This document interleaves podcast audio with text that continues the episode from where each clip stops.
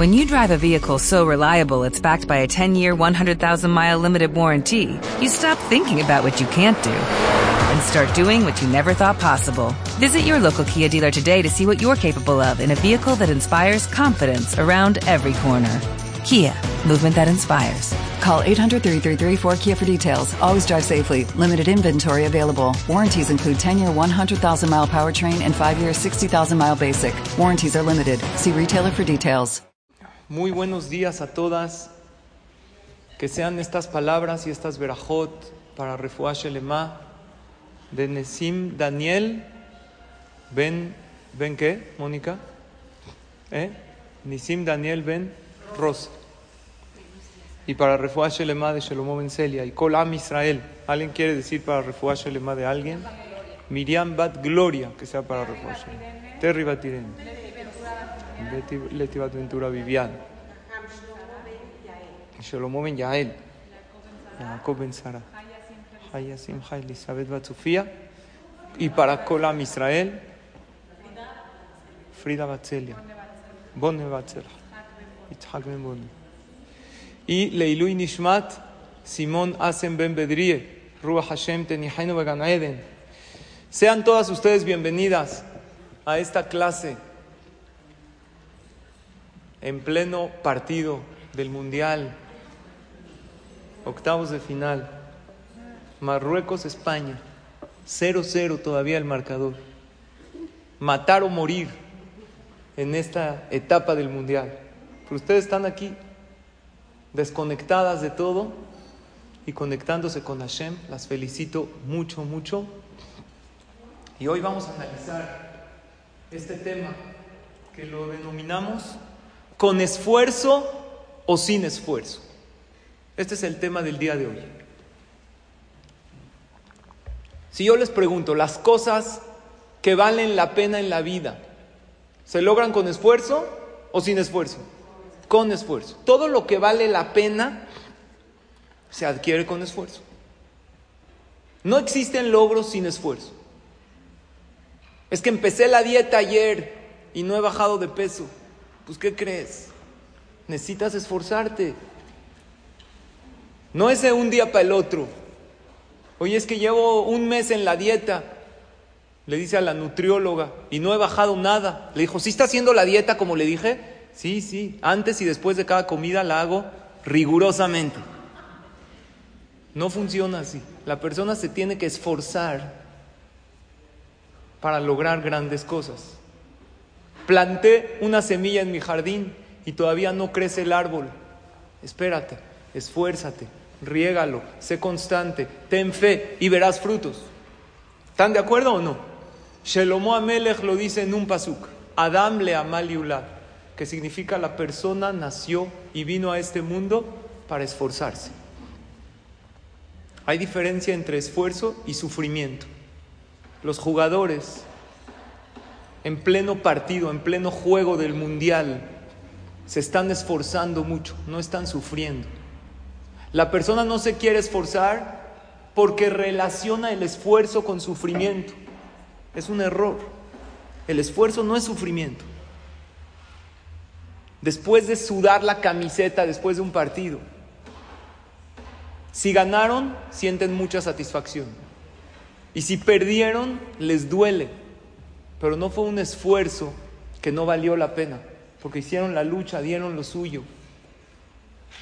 En esta vida no existe perder. Si uno se esforzó, Dios lo recompensa. El judaísmo es una religión que no paga por los resultados, sino Hashem te paga por qué? Por el esfuerzo.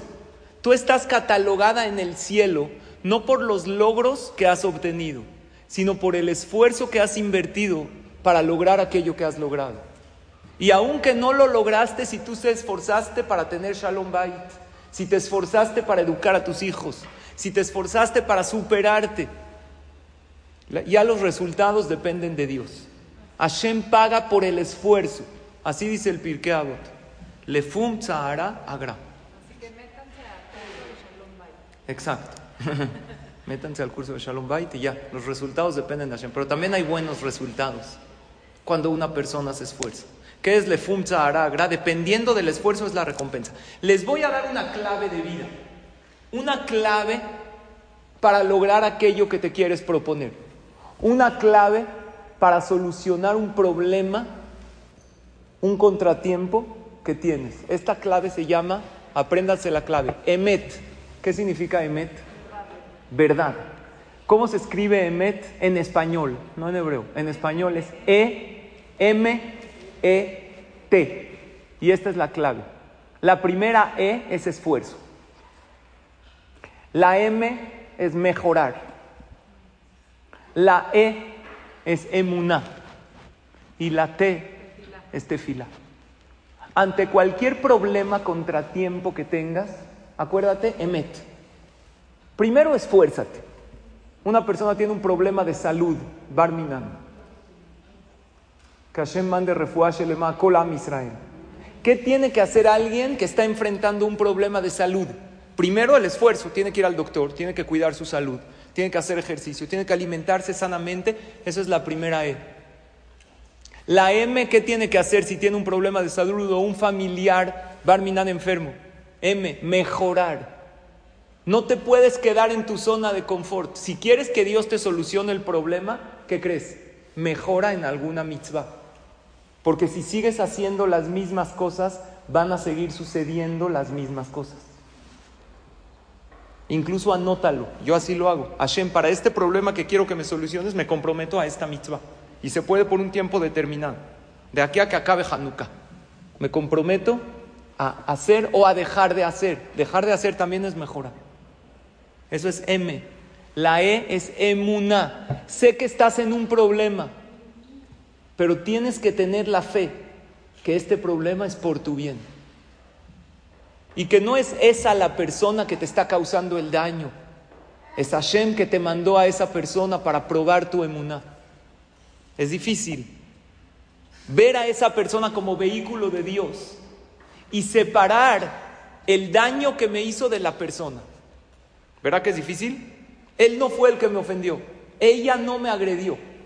Hashem me lo mandó por medio de ella para que yo mejore. Eso es la segunda E.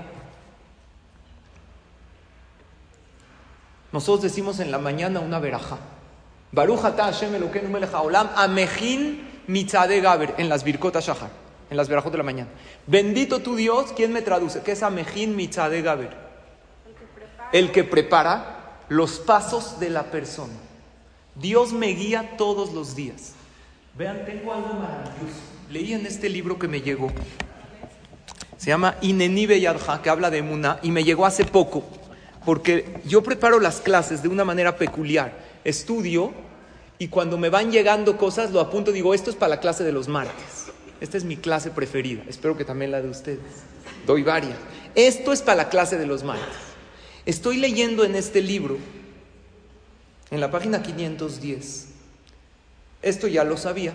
Trae una Gemara que dice que cualquier movimiento que tú haces acá, aún un movimiento de un dedo, así dice la Gemara, está aprobado por Hashem arriba. Porque si yo quiero caminar y Dios, Barmina, no me lo permite, no puedo dar ni un paso. Si yo tengo ahorita una idea que transmitirles y puedo transmitirles porque Hashem me está dando la fuerza para poder transmitirle y a ustedes de escuchar. Dice, cada paso que da la persona, Hashem lo está guiando. Aun cuando uno va a pecar, Dios le dio la fuerza y le dio el libre albedrío. Dice lo siguiente.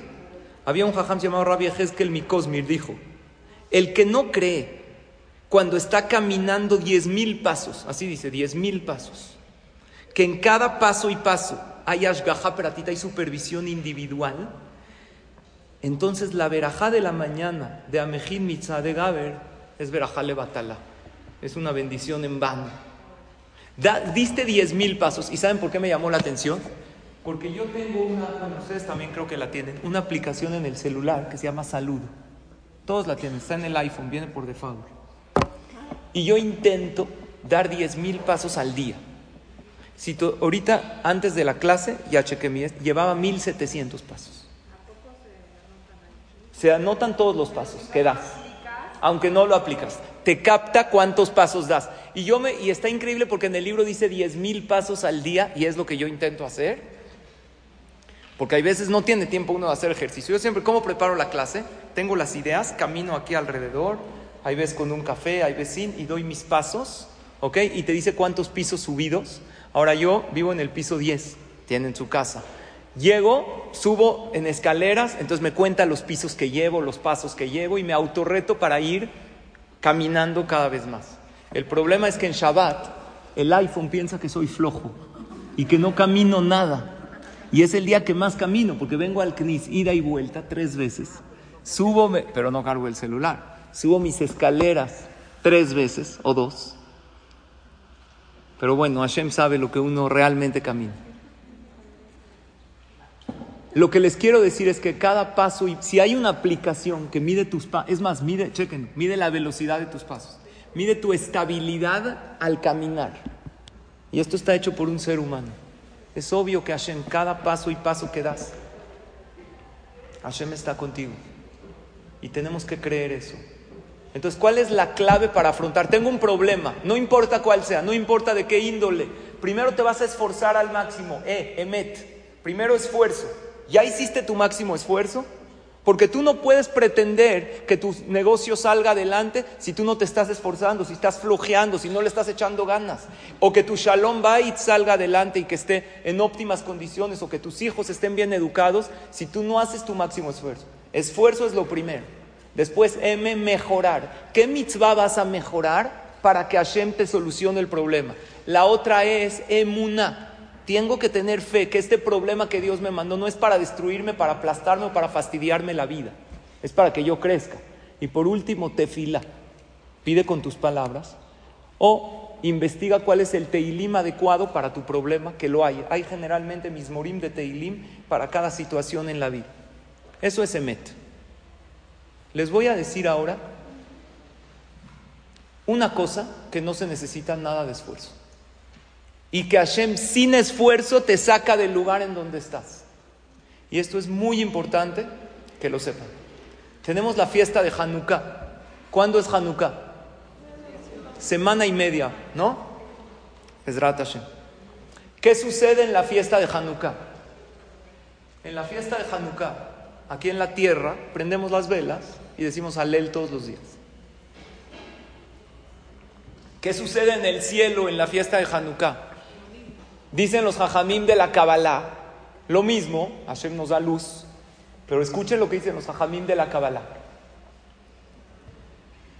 Estábamos en Rosh Hashanah, en Yom Kippur, y Hashem nos escribió y nos selló. ¿Estamos de acuerdo? Los libros y las sillas del tribunal celestial no se retiran hasta después de Hanukkah. ¿Sabían?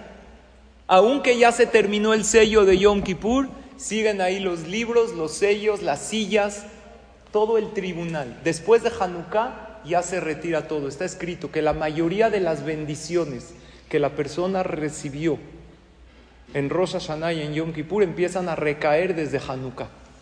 Entonces es por eso que podemos ver cómo desde Hanukkah Hashem nos empieza a bendecir con todas aquellas cosas maravillosas que pedimos en el mes de Elul, que tanto le pedimos en Rosh Hashanah y en Yom Kippur. Por lo tanto, ¿qué hace Hashem?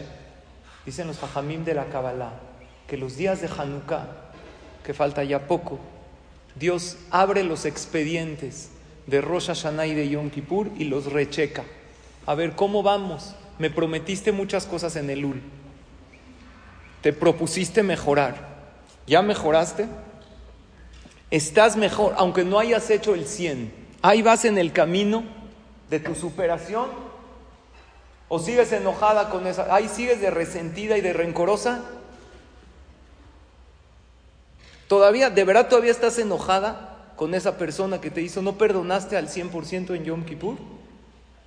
Ayer hablé con una señora que está muy molesta. Tiene una nuera y un yerno. Está difícil, ¿no? Y aparte tiene suegra. La conclusión de su plática con ella es, todos me odian, mi suegra ni hablar. Mi yerno no viene cuando yo los invito a comer. Mi nuera viene con cara. Trae un pastel precioso. Mejor no traigas pastel. y ven con una sonrisa a mi casa. Y yo le digo, ¿y tú qué haces al respecto? Esa es la pregunta. ¿No te estás tú ganando? Qué raro que Hashem por todos lados te está mandando gente que está siendo apática contigo. ¿No estarás tú siendo apática con una persona? Y por eso, porque todos son vehículos de Hashem. Analízate, piénsalo. Y aparte tienes que saber que es una naturaleza que haya una fricción entre suegra y nuera, es natural. Y nosotros los que somos yernos, calificamos a nuestros suegros sobre seis. O sea, si es el mejor, se sacó seis. Si me hizo una cosa, uh, cuatro. Dos. No somos objetivos, somos duros y somos críticos. Un chavo se casó con una niña y no, su mamá no conocía a su esposa. Le dijo a su mamá, quiero conocer a tu esposa. Ok, sabes que ya voy a ir a México, te voy a presentar. Vamos a hacer un reto. A ver si reconoces a mi esposa. Llamó a varias niñas y las formó ahí delante de su mamá. Su mamá le dijo, no te preocupes, mi sexto sentido no se equivoca. No me falla. Dicen por ahí, ojo de loca no se equivoca. ¿No? Las puso a todas ahí formadas. ¿Quién es mamá? Esta. ¿Cómo sabías? Me cayó mal desde que la vi. No dijo nada. ¿En verdad hay algo así? ¿Qué dicen? Hay un yetzerará de ver con malos ojos. Suegros, familia política, hay veces papás, para que nosotros nos trabajemos.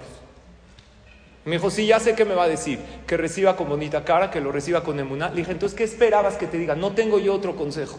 A lo mejor hay otra persona que te puede dar otro consejo. El consejo de la Torah es, da tú lo que quieres recibir de los demás. Juzga para bien, sigue recibiendo con la mejor cara, eso haz y eventualmente si eres constante y rezas y mejoras en algo y lo recibes con emuná, Hashem te lo va a dar. En Hanukkah, ¿por qué festejamos la fiesta de Hanukkah? ¿Por qué milagro? ¿Qué milagro sucedió? El aceite. ¿Cómo fue el milagro del aceite? Encontraron después de toda la destrucción que los griegos hicieron en el Bet Amigdash, querían encender la menorá y encontraron un aceite milagrosamente que duraba para un día. ¿Y cuánto duró el aceite? Ocho días. Y por eso hacemos la fiesta más larga del judaísmo. No existe una fiesta de ocho días, ¿sabían? No existe. Porque Sukkot no son ocho días. Sukkot son siete y después Shemini Atzeret es otra. Pesach son siete de la Torah. Después aumentaron ocho. Hanukkah desde que se estableció ocho. No existe una fiesta tan larga. No existe una fiesta que se dice Alel con Berajá todos los días más que Hanukkah. Que se encienden luminarias. Es una fiesta muy especial. ¿Por qué tanto escándalo? Por el milagro del aceite. Hemos visto milagros parecidos. Ustedes saben que había un jaján que se llamaba el jaján Abu Hatzira. Le decían el Baba Sali. ¿Escucharon? Mi tocayo. El Baba Sali. Este jaján vivió hace unos 40 años en Israel. Hacía milagros. ¿Saben qué milagros? Él hacía muchas fiestas de Ilulot aniversarios de Tzadikim. Y venía la gente a su casa a decir Berajot, Leilu Nishmat. Entonces les daban de tomar arak. ¿Qué es arak? Anís, esto, alcohol. Venían 300 personas. ¿Cómo van a hacerle Jaime 300 personas? Tenía una botella de arak. Esto que les digo son testimonios de gente que lo vio. Tapaba la botella con una toalla, porque Hashem no hace milagros abiertos, y le servía a 300 personas que venían arak. El mismo. Esto hace 40 años, no hace 2000. Acababa la fiesta, la ilula, sacaban la toalla o el trapo que lo envolvió, llena la botella. Hoy en día es al revés. 300 botellas para una fiesta. Y no alcanza. Sin alcohol no hay fiesta. Invitas a los chavos a una fiesta. ¿Va a haber alcohol o no? Si no hay alcohol, qué chiste, no hay alegría. ¿Verdad? Hay veces así es. Había uno que le dijo a su amigo, te tengo dos noticias, una buena y una mala. La buena es que ya dejé el alcohol, la mala es que no me acuerdo dónde. A ver si me ayudas a buscar. Tenemos que saber, la Torah no está peleada, se puede, un lejaimo, no excederse. ¿Por qué hacemos tanto escándalo si nosotros vimos tzadikim de nuestra generación, de nuestro tiempo? Incluso, si nos vamos más atrás en la historia, en la Gemara cuenta que había un jajam que se llamaba Rabbi Hanina Mendoza. Este jajam era súper tzadik, tan tzadik, que él era muy pobre, pero hacía muchos milagros. Entonces, ¿por qué era pobre? Porque era su ticún en este mundo que tenía que pasar la prueba de la pobreza para llegar a su, a su ticún máximo a su reparación en este mundo. Él cuando estaba lloviendo en la calle, estaba él en la calle, le alzaba sus ojos, le decía a Hashem, Abba, papá, todo mundo, los campesinos están contentos que está lloviendo, pero yo me estoy mojando. Te pido un favor, Hashem, no tengo dónde resguardarme, no tengo un paraguas, no hay un techo por acá. Para, por favor, la lluvia en lo que llego a mi casa. Tenía una pequeña choza muy humilde. En ese momento paraba de llover. Así hablaba con Hashem. Llegaba a su casa y le decía, papá, gracias por parar la lluvia, pero los campesinos anhelan y desean que llueva para que haya abundancia y que haya cosecha. Por favor que vuelva a llover. Y volvía a llover. Así en esa categoría de milagros. Este jajam llega a su casa, víspera de Shabbat, y ve a su hija llorando, cuenta la Gemara. Él le dice, ¿por qué lloras, hija? Tenían pobreza, carencia. Dijo, papá, no tenemos aceite para preparar las velas de Shabbat. Mamá tiene que prender velas de Shabbat, no tenemos que hacer. Le dijo, ¿qué tenemos en la casa? Tenemos vinagre, eso es lo que hay. Dijo que prenda con vinagre, que ponga la mechita en el vinagre. Le dijo, papá, el vinagre no prende. Le dijo, ¿cuál es el problema? El mismo Dios que le dijo al aceite, ¿por qué el aceite es flamable y prende? Porque así Hashem decretó. Hashem le puede decir al vinagre que prenda. Prendieron con vinagre y duró, cuenta la Gemara. No nada más prendió, el milagro fue doble, que el vinagre encendió y que este vinagre duró encendido, porque pusieron poquito normal, hasta Mozae Shabbat, hasta que acabó Shabbat, hicieron Abdalá con esa vela. Entonces existen milagros que Hashem hace para los tzadikim, que dure más de lo normal. Entonces, ¿por qué el escándalo del milagro del aceite es tan grande? Les voy a decir algo maravilloso, increíble, que sepamos de lo que es y de lo que se trata la fiesta de Hanukkah. Vamos a tener esta clase que habla de la que hablamos de la energía de Hanukkah, que les quiero decir un hidush, una novedad muy grande, y el próximo martes una clase también de Hanukkah con Jajam Raúl Askenazi, Jajam Suri Katán y un servidor. Aquí en el Beta Knesset, sobre Hanukkah vamos a hablar de tres conceptos, porque después ya son vacaciones. Entonces, por favor, vengan el martes que entre. Dice el Maharal, el Maharal Mi Praga, que en la Torah los números tienen significado. El número 6, ¿qué representa? Representa a lo material. La materia. Hashem creó el mundo en cuántos días? En seis días. Todo lo material representa el número 6. Todo lo material tiene seis lados, arriba, abajo y cuatro lados. El número 7 representa la espiritualidad dentro de lo material. El día Shabbat, que es el día séptimo que lo tenemos en este mundo. El número 8, ¿qué representa? Lo sobrenatural. Lo que no tiene ninguna explicación. Hanukkah es número 8 porque es en contra de las reglas que Hashem creó. Les voy a explicar por qué. ¿Cuánto suma la palabra Yehudi? ¿Saben un poco de numerología hebrea o no? Yehudi se escribe Yud, He, Vav, Vav, Dalet, Yud. Yud, ¿cuánto suma? 10. He, 5. ¿Cuánto llevamos? 15. Vav, 6. ¿Cuánto llevamos? 21. Dalet, 4. 25 y Yud 10, 35. 5 más 3, 8. Yehudí suma 8 porque el Yehudí está por sobre la naturaleza. Les voy a explicar por qué. Hay un pasaje en el Shira Shirim. Ustedes dicen el Shira Shirim. Es muy bueno decir el Shira Shirim. Para refuar, para encontrar pareja, principalmente para eso. Hay un pasuk en el Shira Shirim que habla del aceite. Dice así. El aceite es maravilloso porque trae luz, así Hashem lo hizo. Dijo, dice Shelomo Amelech, le reach maneja tobim. El aceite tiene una categoría especial. Las velas de Shabbat es bueno encenderlas con aceite, igual las velas de Hanukkah. Shemen turak shemeja, yo pongo mi, mi, nombre mío en el aceite. El aceite se dice en hebreo Hashemen, que son las mismas letras de Neshama. Cuando tú enciendes el aceite en Hanukkah o las velas de Shabbat, iluminas tu alma, al ken alamot aebuja. Por eso eres querido especialmente para mí. La palabra alamot es una palabra compuesta en hebreo que es almavet, que es almavet por sobre la muerte. El pueblo de Israel no muere nunca. Como individuos somos mortales, pero como pueblo somos inmortales. Somos el pueblo eterno. Jamás nadie han tratado de terminar con nosotros durante toda la historia. Nunca nadie nos va a borrar de la faz de la tierra y de la eternidad porque somos el pueblo eterno. Yo les voy a hacer una pregunta. El Yehudí más rasha de toda la historia, más, más, más, el peor, ¿tiene parte en el Olama va después o no? ¿Quién fue el Yehudí que más atrocidades, pecados hizo e hizo pecar a los demás? ¿Quién? Yeshu se hizo a sí mismo Dios, creó todo lo que es el cristianismo. Yerobán Ben Nebat fue un rey que hizo pecar al pueblo de Israel. Alguien como Yeshu, tiene al final de todo su tikkun, toda su reparación en el Geinam, en el infierno o lo que tenga que pasar el alma. ¿Va a llegar a su tikkun? ¿Va a llegar a estar cerca de Hashem o no? ¿O ya está perdido para toda la eternidad por lo que hizo? Pero, ¿va a llegar? ¿Está segura? No está segura. Entonces les voy a decir ya pasó por todo lo que tiene que pasar el alma después de 120 años. ¿Sí? Por eso, entonces, por eso, ¿puede llegar o no? Otra pregunta. En Hanukkah, hay, ¿por qué no hay nada escrito sobre Hanukkah? ¿Hay Megilá? En Purim sí.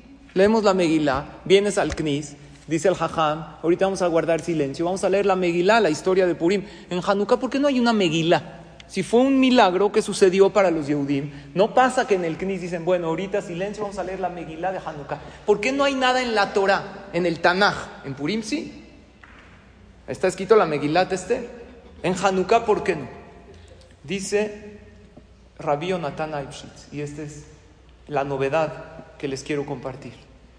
Dice, y se los voy a leer, y allá de Hanukkah. El principal milagro de la fiesta de Hanukkah no fue el aceite han habido milagros, como les dije, que el aceite dura más, o incluso el vinagre prende. Milagros fuera de la naturaleza del pueblo de Israel hemos vivido. Dice, Bejola Tzarot, en todos los sufrimientos que el pueblo de Israel hemos pasado. Zahakuala, el pueblo de Israel, ¿qué hicieron para que Hashem los salve? Hicieron Teshuva, clamaron a Hashem, y Dios se de ellos. ¿Cómo salimos de Egipto? Le pidieron a Hashem, se acercaron a él. A Valvegalut Antiochus, pero en este exilio de los griegos que estaban sometiendo a los judíos, Galú Israel, el pueblo de Israel, estaban sometidos, Benitiavnu, y muchos de ellos renegaron en Dios. Los Hashbonaim, los Maccabim, que ellos nos salvaron, ellos nunca habían renegado, pero los Yehudim renegados nunca se acercaron a Dios. Es más, le dijeron, Dios, no queremos saber nada de ti. Y de hecho, por eso vinieron los griegos sobre los judíos, porque ellos renegaron. Benisharube amdube mardam. Y seguían rebeldes con Hashem. Veinken lama Hashem Entonces dice Rabbi Nathan en su libro Yarodas, ¿por qué Dios los salvó? Por un motivo. No porque hicieron teshuva. No porque rezaron. No porque se esforzaron. Rakshe akadosh baruchu hasalamo. Porque Dios se apiadó de su pueblo. Veoshia otam blit klal y como los ama, los salvó sin hacer teshuvah para nada, sin dar un solo paso adelante. allá anes neged hokelukim. Este es un milagro en contra de las leyes divinas. Dios fijó una regla. ¿Cuál es la regla? Que si tú te acercas a mí, yo me acerco a ti. ¿Cómo dice el pasuk? Shubu elai, ve a Si ustedes se acercan, yo me acerco a ustedes. Hashem Tzilha, dice el Teilim 121, Dios es la sombra. Si tú levantas la mano, entonces la sombra te enseña una mano. La sombra te va a, se va a reflejar lo mismo que tú haces. Pero si tú no haces nada, no te mueves, la sombra no se va a mover. Dice, por eso, allá ni tan le Por eso no se puede escribir. Porque Dios no puede escribir una megilá que es en contra de las leyes que Él mismo puso. Lo que quiere decir es que todo se logra con esfuerzo, pero hay una excepción en todo el año. Existen ocho días al año que aún sin esfuerzo cero, Dios se acerca a ti. Aunque tú no hagas absolutamente nada. Esto es más que en el Ul y en Rosh Hashanah y en Yom Kippur, porque en el Ul, ¿cuál es la condición que Hashem te dice? Te doy todo aquello que necesitas, que te acerques a mí. Aquí no. Aún esos Yehudim que le dijeron a Dios, no nos interesa nada de ti. Hashem dijo, yo lo salvo. Porque somos queridos por Akadosh Baruj. Porque vean dónde se prende la Hanukkah. Hay una laja. El que tiene una ventana, ¿hacia dónde la tiene que prender? Hacia la calle para que la vean. Pero el que no, vamos a decir, vive en un piso alto y no tiene una ventana que dé a vecinos. ¿Dónde se prende la Hanukkah? Junto a la puerta. ¿En qué altura? De, de un metro para abajo, de 10 tefajín para abajo, no alta. Así es la alhaja. O sea, a la altura de tu casa, que no pase de un metro, no la puedo encender por aquí. Así es la alhaja. Aún en la puerta tiene que tener menos, no, que no esté de preferencia más de 10 tefajín del piso. ¿Por qué? Está escrito que la Shejina no baja abajo de 10 tefajín. La Shejina, la divinidad de Dios, está por lo alto, porque aquí la Shejina baja hacia la persona que está más alejada. ¿Y cuándo se prende la, la Hanukkah? En la noche. porque en la noche? Todas las mitzvot, las principales, son de día. El Brit Milás es de día, el Tefilín se pone de día, el Tzitzit. Las mitzvot que hacemos, el shofar se tiene que tocar cuando es de día. Hanukkah es ahí en la noche, en la oscuridad. Quiero que prendas esa velita. Les voy a decir una cosa más. ¿Por qué no ha llegado el Mashiach todavía? ¿Por qué, ¿Por qué creen ustedes que después de tantos años de exilio no hemos sido redimidos. ¿Por qué? ¿Qué nos falta al pueblo de Israel?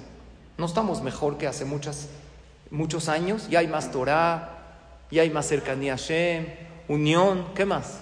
¿Qué más nos falta al pueblo de Israel? ¿Qué tiene que pasar para que venga el Mashiach? Va a llegar desde Hashem. Si no hacemos nada, va a llegar cuando se cumpla el plazo final, que nada más Hashem sabe. Dice el Baal Shem ¿saben por qué no ha llegado el Mashiach? Y el Baal Shem escribió, hay un libro que se llama Toldot Jacob Yosef, que se escribió con Ruach HaKodesh, que se dijo en nombre del Baal Shem. Dice lo siguiente, del cielo me dijeron, dice este libro Toldot Jacob Yosef, en Perashat Baera, le dijeron a varios tzadikim, que el motivo por el cual todavía no viene el Mashiach es porque no alargamos, no decimos una verajá con concentración. ¿Saben qué verajá?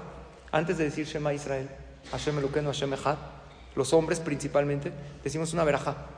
Decimos dos veces Shema Israel, en Shachrit y en Arbit. Aparte hay otra, antes de dormir, esa es extra, los Jajamim la aumentan. La Torah dice, en la mañana y en la noche. Antes de decir el Shema Israel, nosotros decimos una verajá.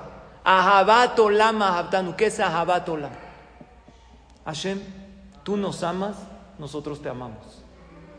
El motivo por el cual no ha llegado el Mashiach es que nos falta entender el amor que Dios nos tiene a nosotros. Si alguien, ¿sabes cómo puedes lograr tener amor a Hashem? Si alguien todo el tiempo se preocupa por ti y te habla y te dice, ¿cómo estás?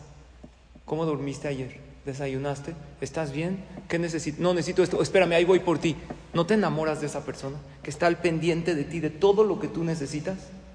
Simplemente es abrir los ojos y ver cómo Dios está al pendiente de ti en cada cosa y cosa de la vida y llenarte de amor a Hashem. Hay que amar a Hashem como el ciego ama el sol. El ciego no ve el sol, pero siente su calor. Nosotros somos ciegos respecto a ver a Hashem, no lo podemos ver, pero podemos sentir todo lo que hace por nosotros. Y cuando sentimos el amor de Hashem hacia nosotros, nos acercamos a Él con amor. Y en Hanukkah, aunque no te acerques nada, simplemente sientes el amor que Hashem te tiene, aunque no te esfuerces en nada, Hashem escucha tus tefilot. Probablemente se puede decir que es el momento más elevado del año. Claro que hay que pedir. Claro que hay que agradecer. Hay muchas cosas que hacer en Hanukkah. Pero Hashem se acerca a ti, te ilumina sin siquiera pedirte un esfuerzo a cambio.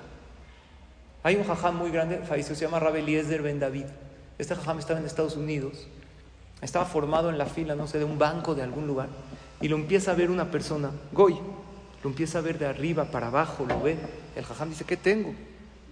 ¿Por qué me estás viendo? Le dijo, tú eres judío, ¿verdad? Parecía Yehudí. El jajam así vestido de Yehudí, todo, la barbacoa, sombrero, todo. Dijo, ¿tú eres judío? Sí. Dijo, estoy impresionado e impactado. Leí mucho sobre el pueblo elegido, pero jamás vi a un judío en mi vida. Es la primera vez que te veo. Nada más te hago una pregunta. Yo he visto en la tele así al hijo del presidente de los Estados Unidos. ¿Ves cómo camina orgulloso, sonriente? ¿Por qué no estás igual de sonriente? Tu papá es el que creó el mundo y ustedes son el pueblo elegido. Deberías de caminar con la frente en alto, súper radiante. Y el jajam dijo, esto fue un musar para mí, una enseñanza, cómo debo de comportarme. Ustedes saben que el primogénito, el primogénito de los hijos recibe doble, ¿sabían? Cuando un papá fallece, él puede hacer su testamento como él quiera, pero si no dejó testamento y tiene, por ejemplo, cinco hijos, la Torah dice, la herencia se divide en seis. Dos partes recibe el primogénito y lo demás, ¿por qué? ¿Por qué el primogénito recibe doble? Es hijo igual que todos. El primogénito, señoras, tiene un reto que los demás no tuvieron. Él no tuvo un hermano mayor, un ejemplo a seguir. Él fue el ejemplo de los demás.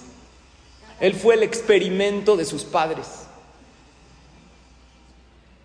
Como él no tuvo ejemplo a seguir, él fungió como ejemplo para sus hermanos. Por eso recibe doble. ¿Saben quiénes nos llamamos primogénitos? El pueblo de Israel. El pueblo de Israel, la Torah le llama Bení Bejorí.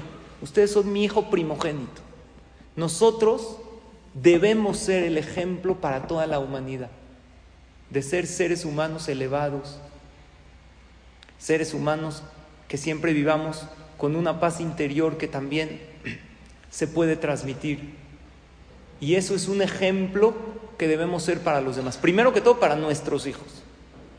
Que te vean que vives con emuná, sabiendo que todo lo que viene es porque Hashem te ama.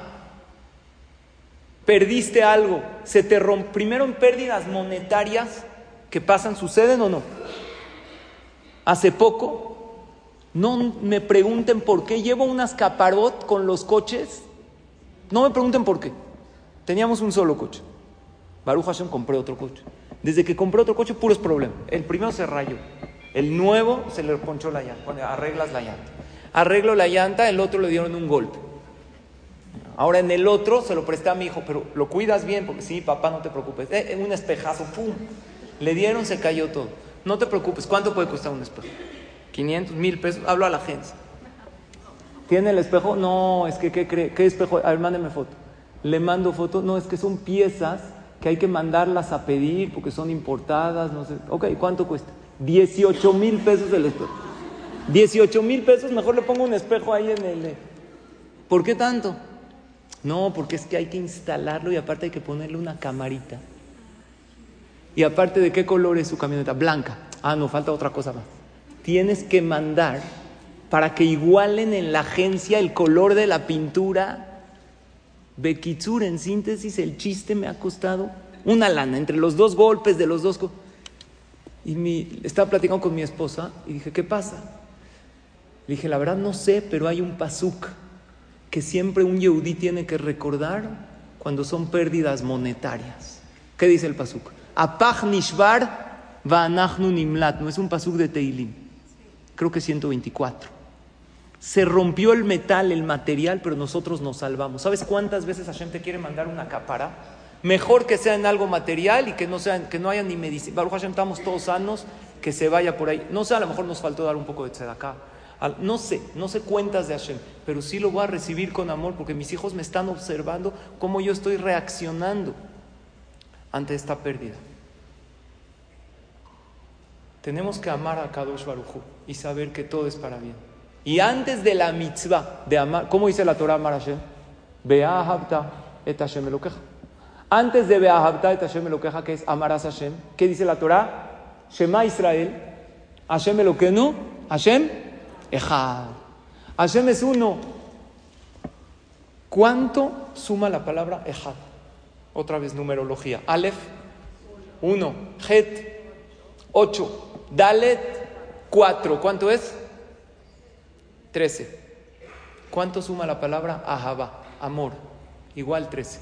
Aleph, He, Bete. Ejad es ahaba. Hashem es uno significa que Hashem me quiere, porque si tienes mucha fe en Dios pero no sientes su cariño hacia ti, te está faltando, te está faltando parte de este cariño que tienes que sentir por Akadosh Baruj. Por lo tanto, ahora vamos a la pregunta.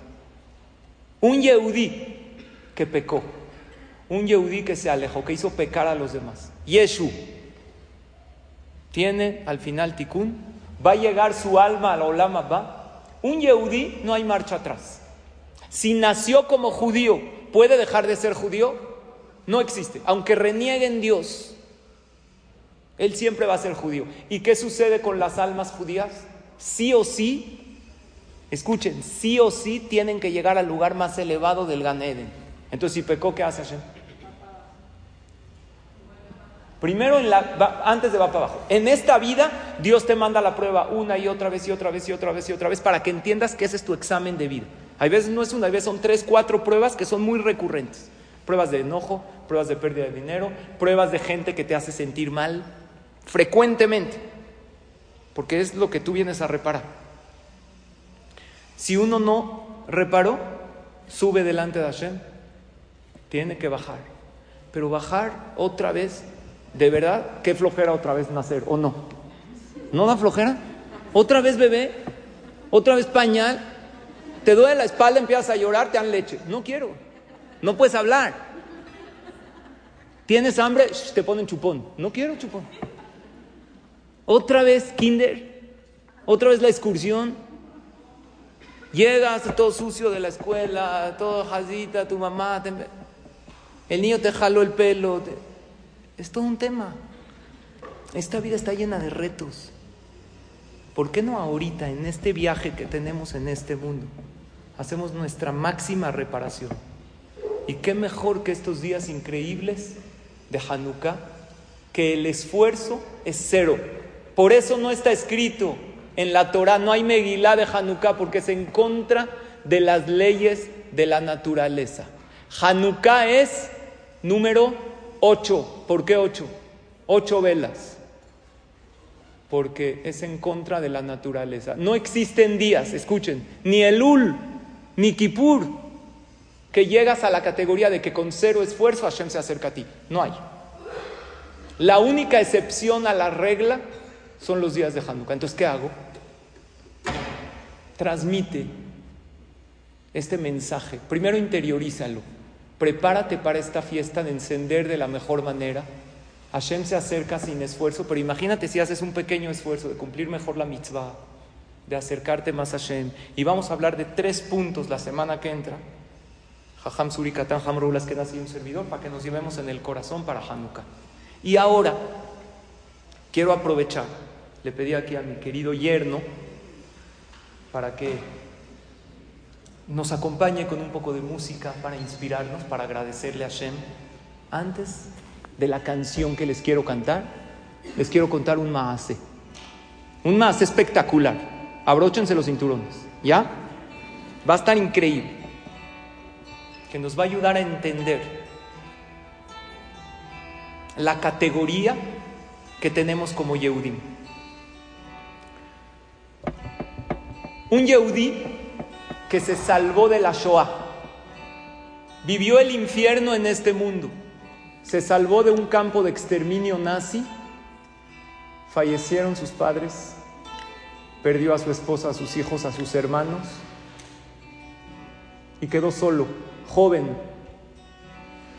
Cuando se salvó, alzó sus ojos a Dios y le dijo, Diosito, yo creo en ti, sé que existes pero ya no quiero saber nada de ti.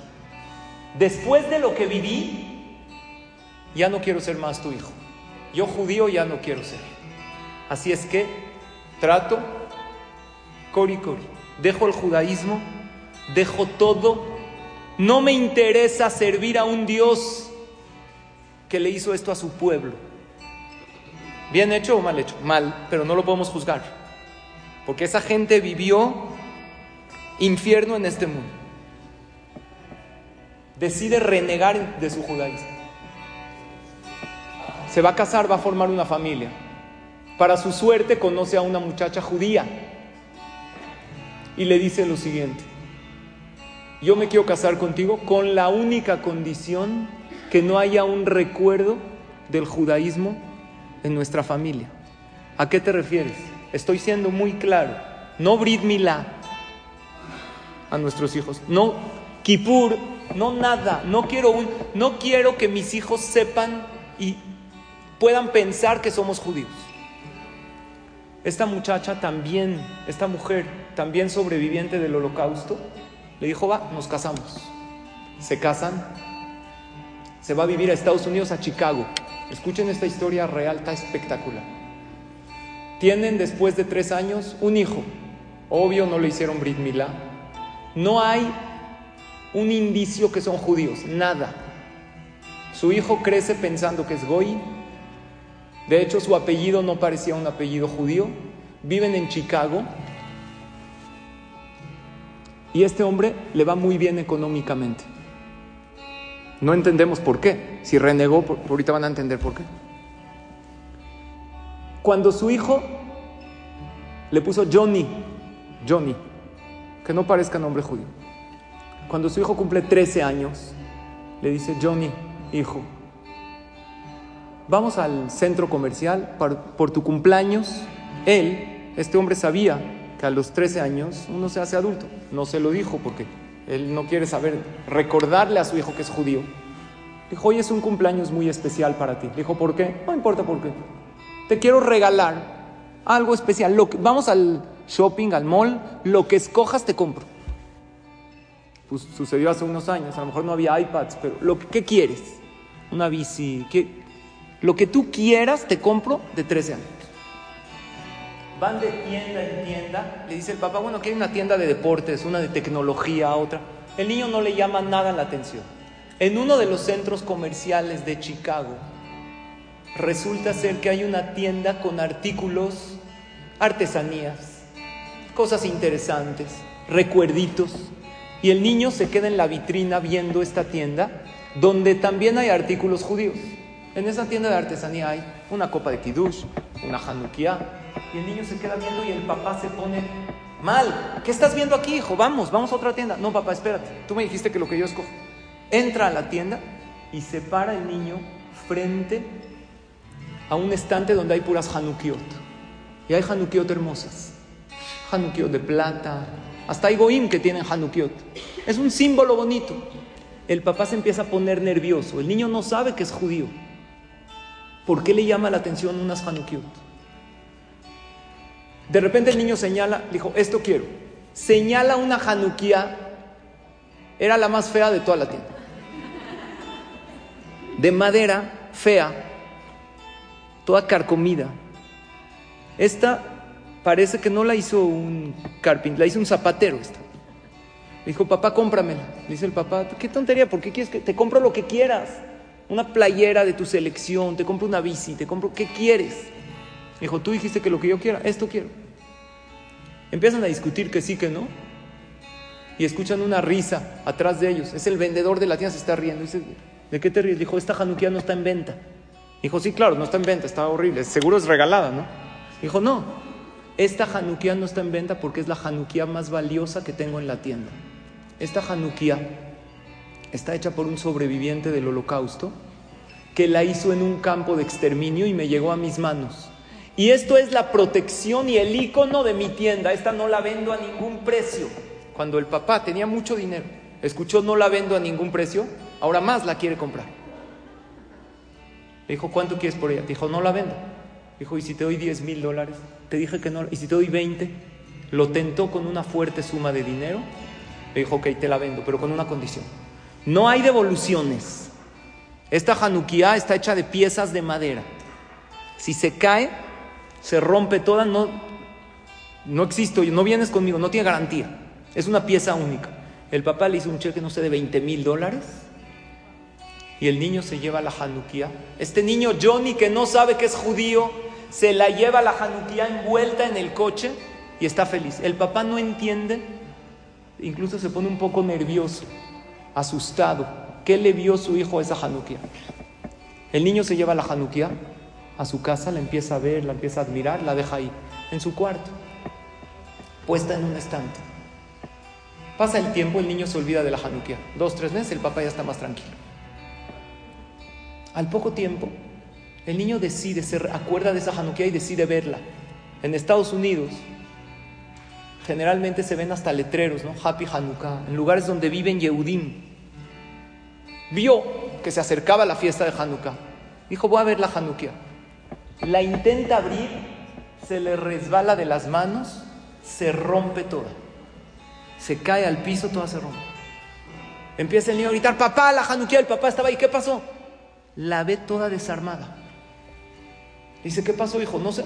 La agarré, se me resbaló, se me rompió. ¿Me ayudas a armarla? Sí. La Hanukkah, ¿cuántos brazos tiene? Ocho brazos. El papá en lo que está armando ve que el brazo central es, está hueco.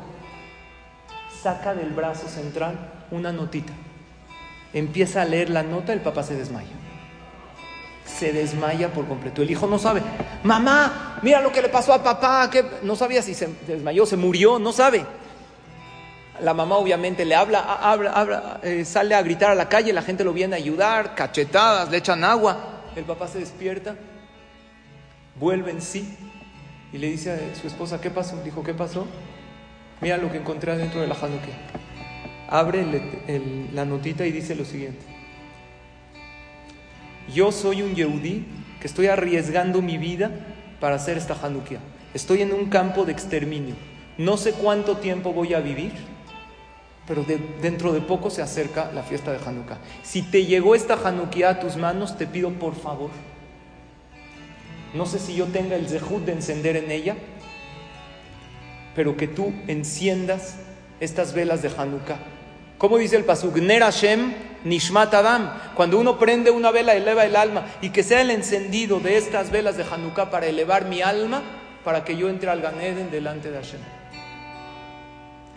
Ve el nombre y le dice su esposa, si está impactante, le dijo, ¿no estás viendo el nombre? ¿Quién era el nombre? Era el papá de este hombre. Historia real. En ese momento él le dice a su esposa, querida esposa, no puedo creer lo que me sucedió. Yo dejé a Dios, dejé la Torah, dejé todo el camino correcto y mi papá, a pesar de todo lo que vivió, no soltó su fe. No sé qué tanto yo vaya a respetar la Torah y las mitzvot, pero lo que sí sé es que este Hanukkah, que faltaba unos días, voy a encender estas velas y me voy a ir acercando a Hashem de a poco. Le vamos a hacer Brit Milá a nuestro hijo a los 13 años, nada fácil. Vamos a decirle que somos Yehudim y vamos a acercarnos a nuestro judaísmo. Dice el Rebe de Sojocho, el Admur, aún un Yehudí que se alejó por completo de Hashem nunca deja de ser Yehudi. Y dice lo siguiente: Bejol nefesh Israel tashubli began eden afilu agaru mi Israel. El peor de Am Israel va a acabar en el Gan Eden, en el paraíso celestial, junto a los grandes tzadikim. Nada más que los que se alejaron tienen que pasar por un proceso más largo. Dice el Ramá Mipano, un gran comentarista, a un Yeshu que pecó. Al final va a tener su tikkun. Y dice Rabbi Tzadok Cohen Milublin, un gran jajam. Lo que uno no sabe es que cuando uno cae muy bajo, ¿saben en quién cae? En los brazos de Hashem. Por lo tanto, conclusión de la clase de hoy. Vamos a terminar con una canción, querido Yehuda. Le pedí a Yehuda que venga y como soy su suegro no me puede decir que no. Aunque no quería. Te agradezco mucho. Lo que pasa es que en muchas clases que doy por Zoom tocamos juntos, bueno, yo canto, él toca maravilloso, entonces algunas de las asistentes me dijeron, ¿por qué aquí no hay canciones? Entonces, por ser antes de Hanukkah, vamos a cantar una canción de agradecimiento a Kadosh Baruj Gracias, Yehuda, por tu tiempo, por compartir tu talento, para que por medio de la música nos conectemos con Hashem. La conclusión de esta clase es que todo en la vida requiere de esfuerzo. Y es bueno, y recordemos la clave, emet, esfuerzo, mejorar en algo, en una y tefila. Pero llega la fiesta de Hanukkah donde con cero esfuerzo, cero, logras la cercanía de Hashem hacia ti. Siempre vamos a hacer esfuerzo. Y el esfuerzo es bueno, dice el Baal Shem Tov, si estás en el comienzo de una nueva etapa en la vida y se te está complicando, vas en el buen camino. Las complicaciones nos demuestran que ahí vamos. Aprovechemos esta fiesta maravillosa de Hanukkah. Vamos a comenzar con esto terminamos, con esta canción que es de agradecimiento a Hashem, que la decimos todos los días de Hanukkah, que es más Shibla Hashem. ¿Cómo te puedo agradecer Hashem todo lo que haces por mí? Dos anuncios. El primero es que mañana tenemos un evento de Candlelight en el Talmud Torah con Jajam Raúl Askenazi y un servidor. Los boletos están a la venta con Rosy, que está en la parte de afuera, vale mucho la pena. Es un evento de agradecimiento a Hashem con luz de las velas. Y el próximo martes tenemos con Jajam Raúl Askenazi, Jajam Suri Katani y un servidor aquí en el CNIS con rifas. Y que sean estas palabras para Refuah Shelema de Kolam Israel y Leilui Nishmat de Simón Asen Benbedria y Leilui Nishmat de Mago Batmari, que también me pidieron que digamos Leilui Nishmat.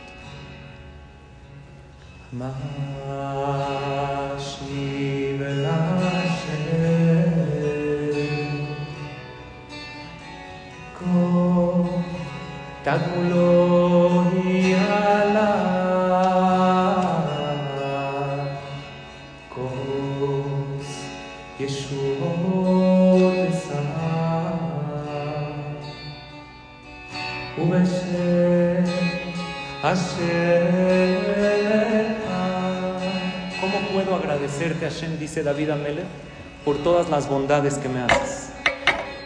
Me darás